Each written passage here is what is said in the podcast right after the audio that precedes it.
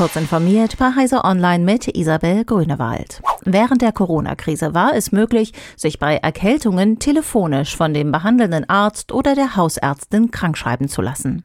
Nachdem diese Regelung Ende März auslief, sprachen sich unter anderem Kassenärztliche Vereinigung und Hausärzteverbände dafür aus, die telefonische Krankschreibung weiterhin zu ermöglichen. Sie stelle eine enorme Arbeitserleichterung für die Praxen und Patienten dar. Doch bisher wurde kein dafür nötiger Antrag gestellt. Diesen hätte beispielsweise die Kassenärztliche Bundesvereinigung stellen können. Ohne den Antrag könne der Bundesausschuss nicht tätig werden und einen Beschluss fassen, erklärte eine Sprecherin Heise Online. Einem Forschungsteam der Chinesischen Akademie der Wissenschaften in Shanghai ist es gelungen, bei Affen neue Embryonen aus Stammzellen zu generieren und nicht mehr aus Spermien und Eizellen. Das berichtet MIT Technology Review. Diese synthetischen Embryonen ließen sich in die Gebärmutter erwachsener Affen einsetzen, von denen immerhin einige tatsächlich erste Anzeichen einer Schwangerschaft zeigten.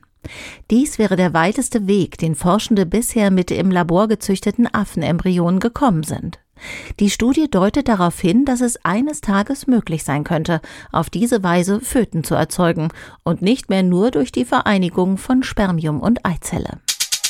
Die südkoreanische Kartellbehörde hat Google wegen unfairer Geschäftspraktiken mit einer Strafe in Höhe von umgerechnet etwa 29,2 Millionen Euro belegt. Google soll seine Marktdominanz genutzt haben, um die konkurrierende Plattform OneStore in Südkorea zu benachteiligen, entschied die Kommission für fairen Handel. Demnach soll Google zwischen Juni 2016 und April 2018 Abmachungen mit Spieleherstellern getroffen haben, die dafür sorgen sollten, dass sie ihre Titel exklusiv im Play Store anbieten. Google verteidigt seine Strategie. Das Unternehmen habe gegen keine Wettbewerbsgesetze verstoßen. Über das weitere Vorgehen werde man entscheiden, wenn die schriftliche Entscheidung vorliege.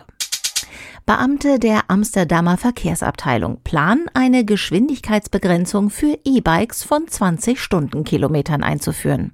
Das geht aus einem Brief an den Gemeinderat der Stadt Amsterdam hervor.